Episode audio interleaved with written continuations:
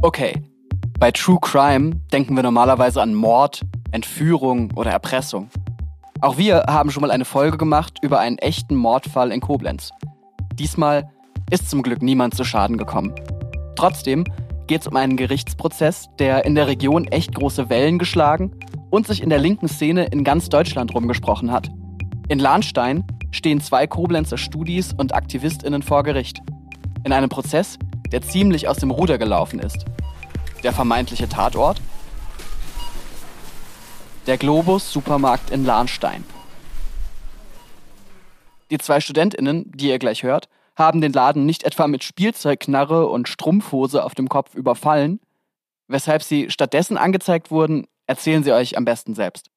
Ähm, ja, ich bin Nils und ähm, ich stehe mit Julia zusammen vor Gericht in Arnstein, weil wir Lebensmittel gerettet haben. Weil äh, uns vorgeworfen wird, äh, gemeinschaftlichen Hausfriedensbruch begangen zu haben und äh, inzwischen auch Diebstahl hatte. Geklaut haben sollen sie ein paar Bananen und einen Bund Tomaten aus dem Müllcontainer des Supermarkts. Warenwert 0 bis 6 Euro. Eigentlich eine Kleinigkeit, für die Nils und Julia vor Gericht stehen. Man könnte auch sagen, für ein Appel und ein Ei. Aber irgendwie ist dieser Prozess längst keine Kleinigkeit mehr. Einerseits, weil die, die dabei waren, ihn als Comedy, Theaterstück oder Farce beschreiben. Weil im Gerichtssaal hatte man das Gefühl, jetzt spricht, bricht hier Sodom und Gomorra aus. Und das finde ich dahingehend dann sehr erschreckend, dass die ja auch wirklich Menschen ins Gefängnis bringen im schlimmsten Fall. Andererseits, weil Nils und Julia sich als Lebensmittelretter bezeichnen und die Verschwendung von Essen, der sie etwas entgegensetzen wollen, in Deutschland ein gigantisches Thema ist. Das heißt, wir haben ein Umweltschutzproblem mit steigender Lebensmittelverschwendung, wir haben ein Ressourcenproblem und wir haben ein CO2-Ausstoßproblem. Und das können wir minimieren. Wir werfen rund 11 Millionen Tonnen Lebensmittel pro Jahr weg in Deutschland. Das ist unglaublich. Warum schmeißen wir so viele Lebensmittel weg? Wie können wir das verhindern? Und warum landen manchmal diejenigen vor Gericht, die nach eigener Interpretation Lebensmittel retten? Darum geht es diesmal bei RZ Inside, dem Hintergrund-Podcast der Rheinzeitung mit mir, Finn Hulitzka. Ich habe für diesen Podcast mit der Spitzenpolitikerin Julia Klöckner gesprochen, aber auch mit den beiden AktivistInnen Nils und Julia, die politisch vieles ganz anders sehen. Außerdem berichtet mein RZ-Kollege Tobias Louis, wie er den umstrittenen Prozess beobachtet hat.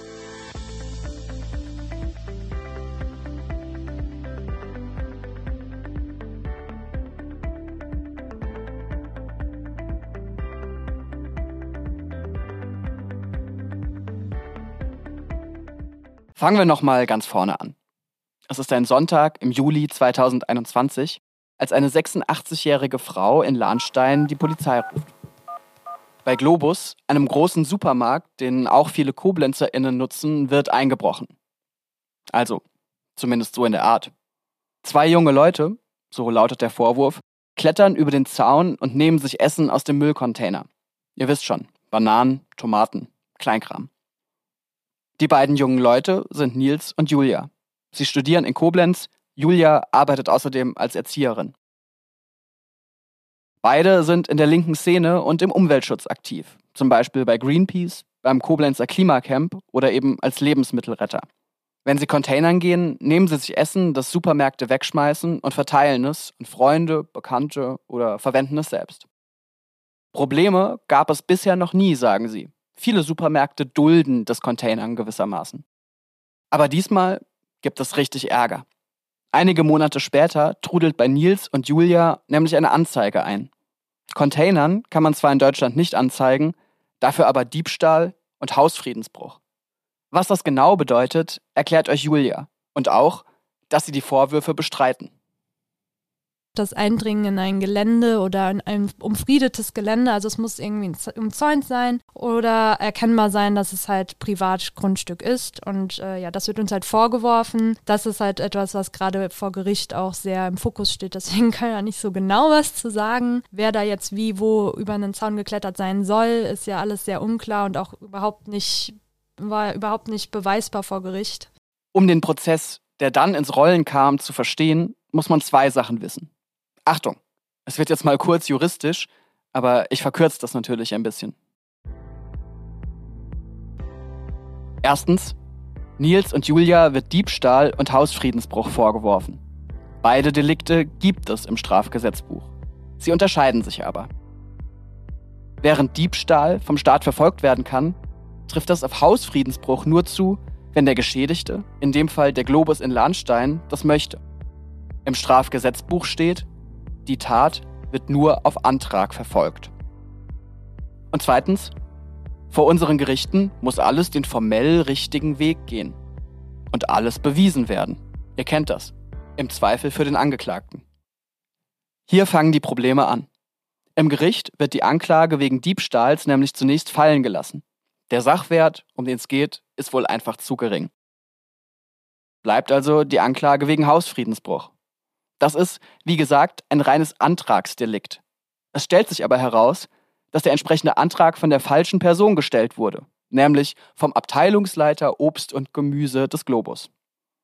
Eigentlich hätte die Anzeige aber der Filialleiter stellen müssen. Ein Formfehler. Nils und Julia atmen auf. Doch dann bringt die Staatsanwaltschaft doch wieder den zuvor fallen gelassenen Vorwurf Diebstahl von ein paar Bananen und Tomaten ins Spiel. Denn den Hausfriedensbruch kann sie ja ohne gültigen Antrag gar nicht verfolgen. Ein ziemliches Rumgeeiere findet zumindest die Verteidigung, die der Richterin sogar Befangenheit vorgeworfen hat. Das Ergebnis? Die Verhandlung muss nach zwei Prozesstagen abgebrochen werden und der Prozess muss später komplett neu gestartet werden. Wann genau ob in ein paar Wochen, Monaten oder erst ein Jahr später, das weiß zu diesem Zeitpunkt keiner so richtig. Ein ganz schöner Stressfaktor für Nils und Julia, die sich nicht darum gerissen haben, als Angeklagte bekannt zu werden. Ich persönlich fand es sehr, sehr unangenehm, in der Zeitung mit meinem Gesicht drin zu sein und auch wirklich von vielen Menschen angesprochen zu werden. Meine Eltern wurden angesprochen, ich war auf Familienfesten und da waren Freunde von meinem Onkel und alle wussten über diesen Prozess. Auch wenn man irgendwie, man organisiert eine gemeinsame Zugfahrt zu einer Demo ähm, nach Lützerath. Und die Menschen, die da hinkommen, sagen, ah, du bist doch der Nils. Ich habe dich in der Zeitung gesehen. Ich kenne deinen Prozess. Und Menschen wissen etwas über einen, die man gar nicht kennt. Und ähm, ich werde auch von, von Profs regelmäßig darauf angesprochen, wo ich es interessant finde, dass sie sich damit beschäftigen, was ich gut finde. Aber es bringt das alles immer wieder ins Leben rein. Der Ort Lützerath, den Nils angesprochen hat, liegt in NRW. Der Energiekonzern RWE will dort Kohle abbauen. AktivistInnen versuchen das zu verhindern. Bis dorthin hat sich der Lahnsteiner Prozess also rumgesprochen. Und sogar in München werden andere Lebensmittelretter auf die beiden aufmerksam und kontaktieren sie, wie mir Nils und Julia erzählt haben. Diese unfreiwillige Bekanntheit versuchen sie dann zu nutzen.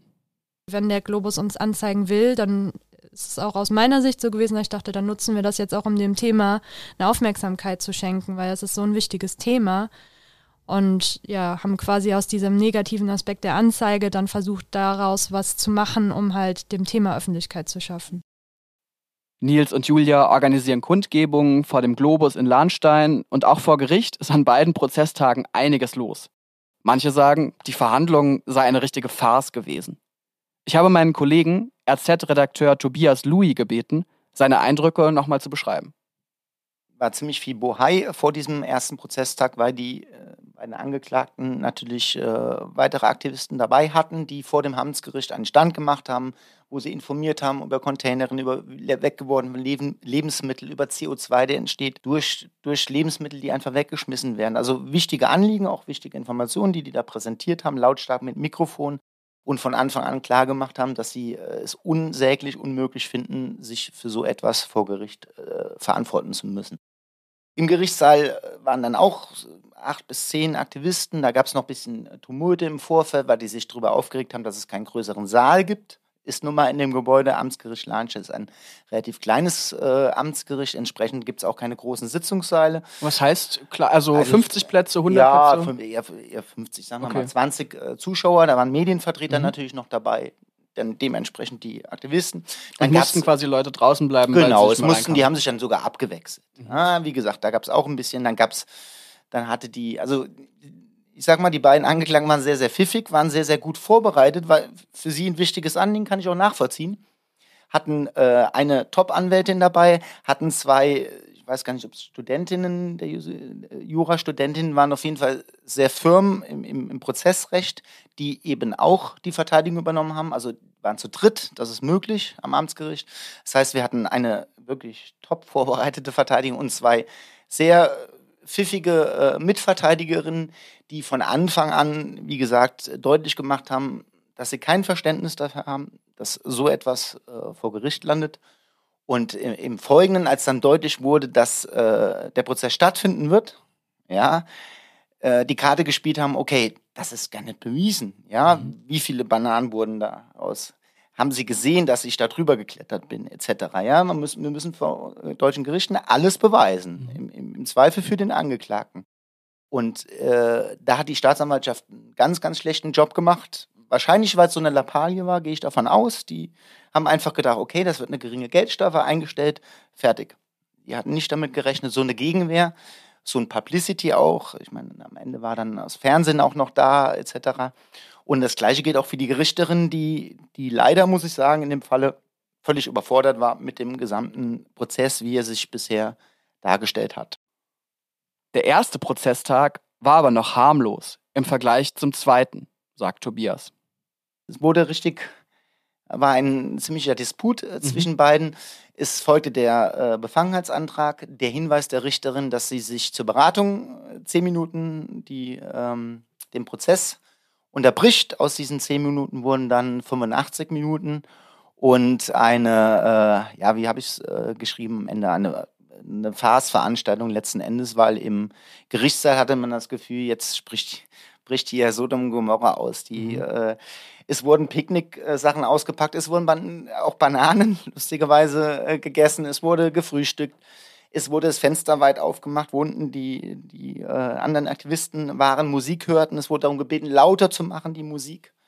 Also quasi von den Supportern genau, der von den acht, genau. Ja. Und aber auch bei den Aktivisten haben sich unterhalten. Ne? Und dann die Staatsanwältin saß da wie ein begossener Pudel, Pudel hat auch gewartet die, die Presse hat sich gegenseitig angeguckt, konnte es nicht glauben und äh, die ärmste, in Anführungszeichen, Sau im Raum war ein armer Polizist, der äh, gebeten, der, der eben zum Aufpassen da war. Ein, kein Wachmeister, sondern ein Polizist mit einer äh, Pistole sogar am Anschlag. Der saß die ganze Zeit mitten im Raum und musste sich dann am Ende dieses äh, anstrengenden zweiten Prozesstages auch noch äh, einige, äh, einige Kritik, einige Kritik äh, gefallen lassen. Auch die Frage, warum muss da überhaupt ein bewaffneter Polizist bei so einem Prozess da sein? Das war im Prinzip die Karte, die die Verteidigung nachher noch gespielt hat. Äh, da hat die Richterin sich dann wieder, äh, konnte nicht äh, hundertprozentig nachvollziehbar deutlich machen, warum sie eine Amtshilfe erbeten hat bei der Polizei und nicht den eigenen Wachmeister. Also da äh, ist so zwischen den Zeilen, ob das jetzt eine Einschüchterung gewesen sein könnte. Ganz genau. Ja. Dann ähm, das war aber, nachdem die, äh, die 80-minütige Pause zu Ende war, die Richterin wiederkam, den Befangenheitsantrag abgelehnt hat, weiter verhandeln wurde, wollte. Daraufhin hat die Verteidigung dann einen Antrag gestellt, wieso ist hier ein bewaffneter Polizist? Die Frage gestellt, da gab es wieder einen Disput, wieder einen Antrag, was letzten Endes äh, wurde der letzte Zeuge, es war noch ein Zeuge da, der war in dem Polizeiauto mit bei dieser Kontrolle. Der wurde reingebeten und wurde direkt wieder entlassen, weil gesagt wurde, vier Stunden, wir müssen jetzt unterbrechen und müssen den Prozess äh, an einem anderen Tag fortsetzen. Und irgendwann ist halt ja die Stimmung gekippt, ähm, weil einfach die Menschen gemerkt haben, es ist ein Theaterstück. Also es hat sich angefühlt wie ein Theaterstück, nur dass am Ende über die Leben von zwei Menschen geurteilt wird. So bewertet der Aktivist Nils die Situation. Also eine ziemlich aufgeheizte Sache mit viel Aufregerpotenzial für alle, die es mit den Lebensmittelrettern halten aber auch für die, die sagen, dass das ja wohl keine Sternstunde für die deutsche Justiz sei. Für Nils und Julia schwingt jedenfalls auch immer mit, dass man mit solchen Prozessen linke Aktivistinnen klein halten könnte. Den beiden wurde beispielsweise ganz zu Beginn angeboten, dass der Prozess eingestellt wird, wenn sie 15 Tagessätze a 30 Euro zahlen. Sie haben das abgelehnt. Aber nicht nur, weil sie sich unschuldig fühlen, sondern auch, weil solche Strafen im Wiederholungsfall im Führungszeugnis landen und sich dann zum Beispiel negativ auf die Jobsuche auswirken. Man kann dann etwa nicht mehr so leicht Lehrer oder Lehrerin werden. Aber wenn Mensch in der aktivistischen Szene unterwegs ist, Hausfriedensbruch kriegt man ganz, ganz schnell. Und das ist für den Staat ein gutes Verfahren oder gute Möglichkeit, Menschen erstmal rückzustellen. So zumindest Nils Meinung. Aber egal, ob man auf Seiten der AktivistInnen ist oder den Supermarkt verstehen kann, der auch nicht möchte, dass irgendwelche Leute auf sein Gelände steigen, Hinter dieser unblutigen True Crime-Geschichte über einen kuriosen Gerichtsprozess steckt ja noch eine viel größere Geschichte. Es geht nämlich nicht nur um den Globus, es geht um die ganze Welt. Lebensmittelverschwendung ist ein Riesenproblem. Schließlich werden für die Produktion unter anderem Wasser und Saatgut verwendet und CO2 ausgestoßen. Die Kreuznacher Bundestagsabgeordnete Julia Klöckner war von 2018 bis 2021 als Ministerin in der Bundesregierung für Ernährung zuständig. Sie sagt, und ähm, deshalb müssen wir uns wirklich die verschiedenen Sektoren anschauen, wo entstehen denn Lebensmittelreste, die nicht genutzt werden. Und es ist äh, frappierend, über die Hälfte dieser weggeworfenen Lebensmittel fallen an bei uns privaten Verbrauchern im Haushalt. Und das hat viel mit Obst und Gemüse zum Beispiel zu tun, Milchprodukte. Und ähm, auch damit zu tun, dass wir draufschauen, zum Beispiel beim Joghurt, da steht dann das, ähm, das Mindesthaltbarkeitsdatum. Viele glauben, oh, jetzt ist er umgekippt, jetzt ist er sauer und dann schmeißt man ihn weg. Und das ist falsch, denn äh, Mindesthaltbarkeitsdatum bedeutet schlichtweg, dass der ja, der, der Produzent, der Erzeuger gewährleisten muss, dass dieses Produkt bis zu diesem Datum genau die gleiche Konsistenz, Anmutung, Geschmack etc. hat. Aber es ist nicht das Verfallsdatum. Und Verfallsdatum ist was so Individuelles, je nach Kühlkette, Lichteinfall und sowas, dass man das leider nicht draufschreiben kann. Und deshalb riechen, schmecken und einfach rausfinden, wie es ist. Und äh, deshalb am meisten kann man machen. Bei uns Verbraucherinnen und Verbrauchern in der Tat. Ich muss zugeben, damit hätte ich vor dieser Recherche nicht gerechnet. Aber tatsächlich ist es so, dass von den 11 Millionen Tonnen Lebensmittelabfällen mehr als die Hälfte in Privathaushalten entstehen. 59 Prozent laut aktuellen Zahlen des Statistischen Bundesamts. Man muss allerdings dazu sagen, dass dabei auch Lebensmittelreste gezählt werden, die man sowieso nicht essen kann, zum Beispiel Kaffeesatz, Knochen oder Obstschalen. Und trotzdem es gibt jede Menge vermeidbare Abfälle, vor allem verfaultes Obst und Gemüse, verschimmeltes Brot oder saure Milchprodukte. Das hat die Gesellschaft für Konsumforschung herausgefunden. Der Handel, also Supermärkte, wirft zwar auch viel zu viel weg, insgesamt macht der Bereich aber nur 7% der Lebensmittelabfälle aus.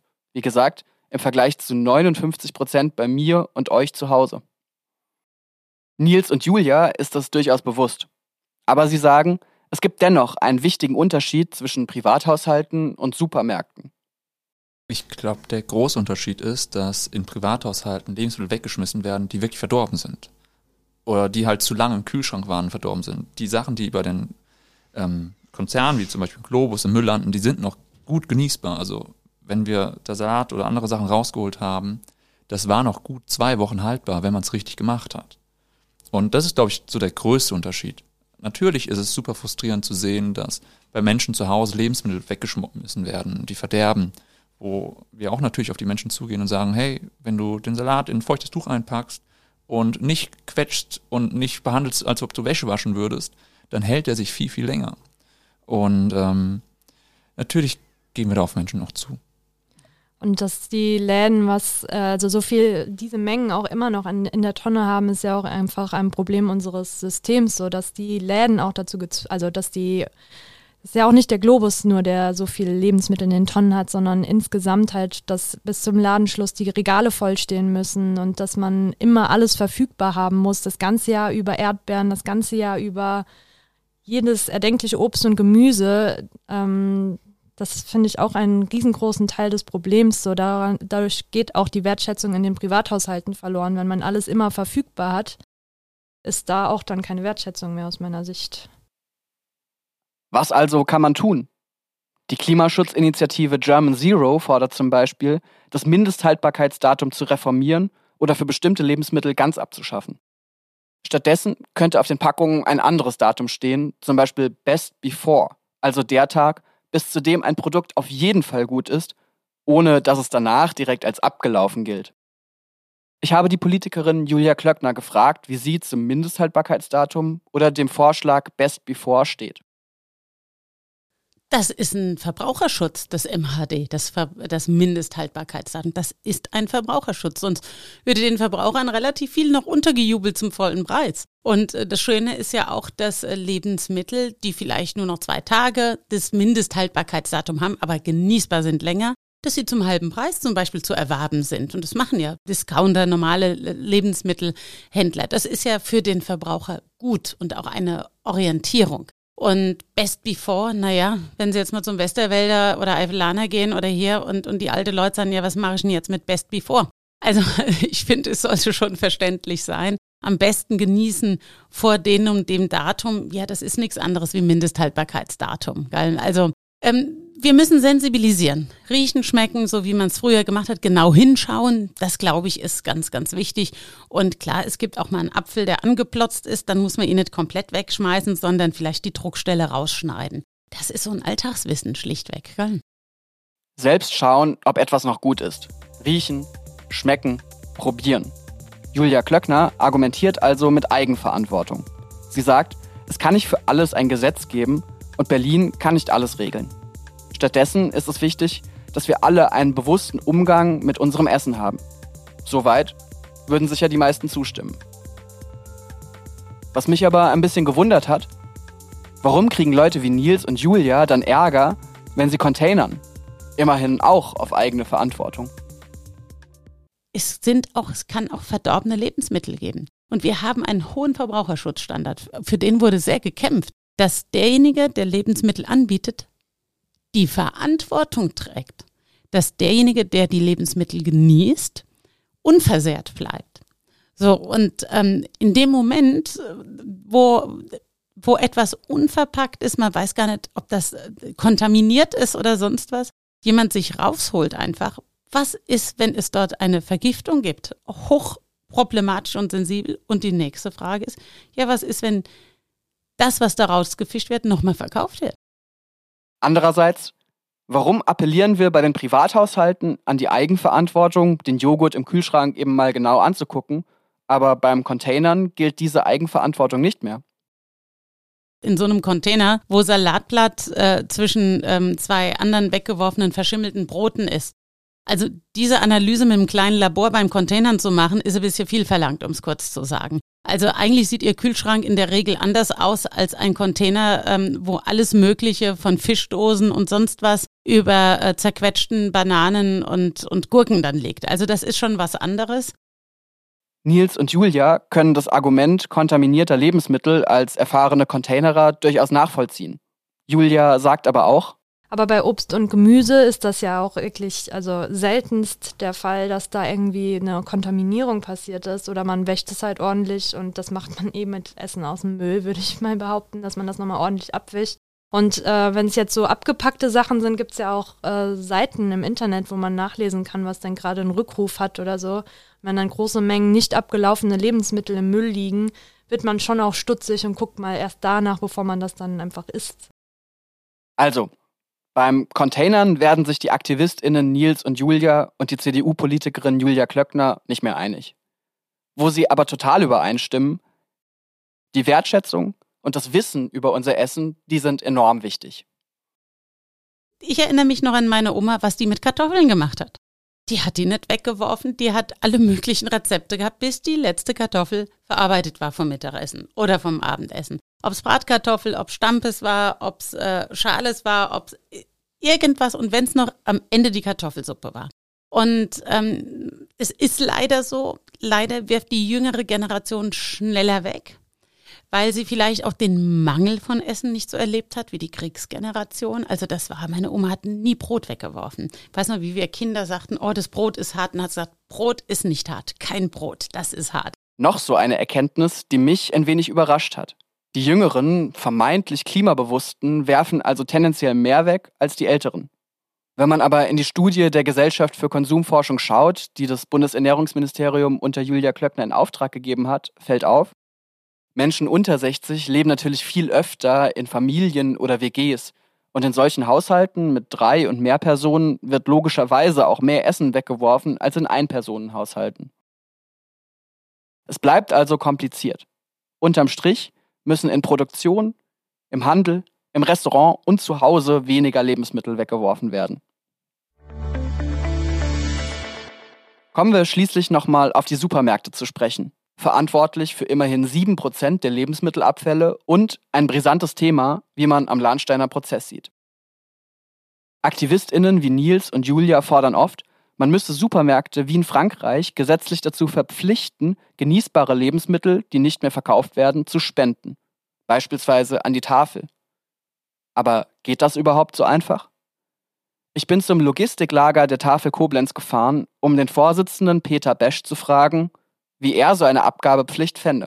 Der Weg ist eigentlich richtig, nur äh, ist nicht umsetzbar. Solange Tafeln es nur Tafeln leisten können, auf die setzt man wahrscheinlich, ist es nicht möglich. Wir sind eine der wenigen Tafeln, die jeden Tag jeden Lebensmittelhändler in unserem Umkreis anfahren kann. Die meisten Tafeln sind nur zwei bis drei Tage im Einsatz, haben weder die Logistik noch das Personal noch die Lagermöglichkeiten, äh, das abzufedern. Und äh, ich denke, wenn das käme, dann müsste eine komplett neue Organisation geschaffen werden, die in der Lage ist, dieses auch zu bewältigen. Lebensmittel gibt es jeden Tag, aber viele Tafeln können dieses nicht leisten.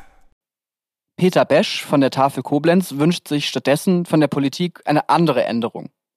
Bislang dürfen Supermärkte nur Lebensmittel bis zum Tag des Mindesthaltbarkeitsdatums spenden. Ist das MAD abgelaufen, dürfen die Sachen nicht mehr zur Tafel, sondern müssen in den Müll. Und das, obwohl eigentlich alle, vom Aktivist bis zur Ministerin, sich einig sind, dass das Haltbarkeitsdatum nicht so entscheidend darüber ist, ob man ein Produkt noch essen kann oder nicht. Aber es ist nicht das Verfallsdatum.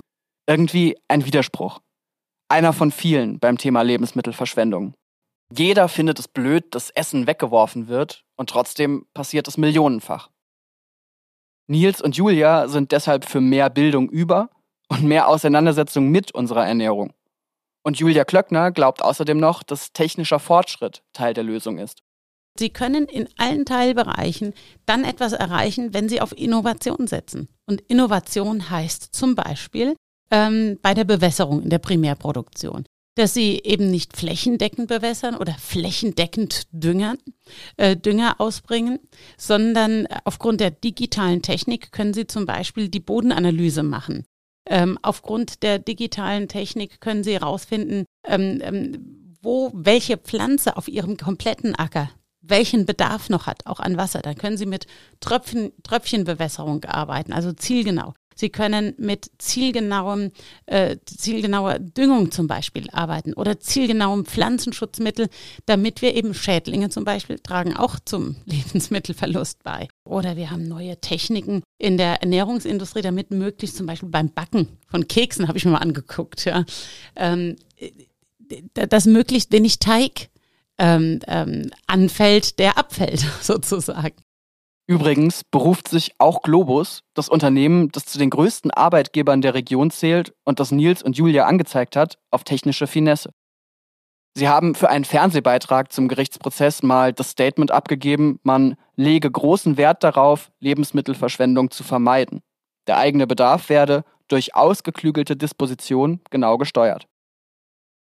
Wir hätten gerne genauer erfahren, wie diese ausgeklügelte Disposition aussieht ob zum Beispiel künstliche Intelligenz zum Einsatz kommt oder welche Faktoren und Daten Globus heranzieht, um Lebensmittelverschwendung schon im Vorhinein zu vermeiden. Aber unsere Fragen wollte man weder telefonisch noch schriftlich beantworten. Irgendwie merkwürdig. Peter Besch von der Tafel Koblenz sagt nämlich, der Lahnsteiner Globus gehört seit mehr als 20 Jahren zu den größten Spendern an die Tafel. Das Verhalten im Prozess gegen die sogenannten Lebensmittelretter findet mein Kollege Tobias Louis dagegen. Ein absolutes PR-Desaster, ein komplettes. Man hätte sich hinstellen können und sagen, okay, wir wollen nicht, dass er da drüber klettert aus dem und dem Grund, aber natürlich habt ihr ein gutes Anliegen. Komm, wir machen jetzt eine Spendenaktion daraus. Ja, wir, wir sprechen mit den Aktivisten, aber so zuzumachen, ja, mit einer Anzeige zu reagieren, auch Monate danach erst, ja, ohne das Gespräch zu suchen. Zumindest haben mir die Aktivisten das äh, so versichert finde ich halt, wie gesagt, PR-Desaster und auch, auch sehr, sehr fraglich. Tja, und als wäre diese Geschichte nicht schon absurd genug, auch das Ende passt absolut ins Bild. Ihr erinnert euch, der Prozess gegen Nils und Julia war nach dem chaotischen zweiten Tag unterbrochen worden und sollte neu aufgerollt werden. Doch dann, scheinbar völlig aus dem Nichts, die Überraschung. Vier Monate nach Prozessbeginn wird das Verfahren plötzlich eingestellt. Still und heimlich gewissermaßen. Nils und Julia sind natürlich erleichtert. Sie müssen nichts zahlen, nicht ins Gefängnis und haben auch keinen Eintrag im Führungszeugnis. Was bleibt, sind einige sehr aufreibende Monate des Bangens und die Erfahrung, wie aus ein paar Bananen und Tomaten eine Story wird, die sich in ganz Deutschland rumspricht. Und auch, wenn die jetzt für die beiden gut ausgegangen ist, ihr Kampf gegen Lebensmittelverschwendung und für eine nachhaltigere Gesellschaft ist längst noch nicht vorbei. Das war RZ Inside, der Hintergrund-Podcast der Rheinzeitung. Weitere Infos, Texte und alle News zum Thema findet ihr auf rheinzeitung.de. Wenn euch der Podcast gefallen hat, abonniert ihn gerne auf Spotify oder dem Podcast-Player eurer Wahl. Mein Name ist Finn Holitzka und ich freue mich, wenn ihr auch beim nächsten Mal wieder mit dabei seid. Vielen Dank fürs Zuhören und bis dahin.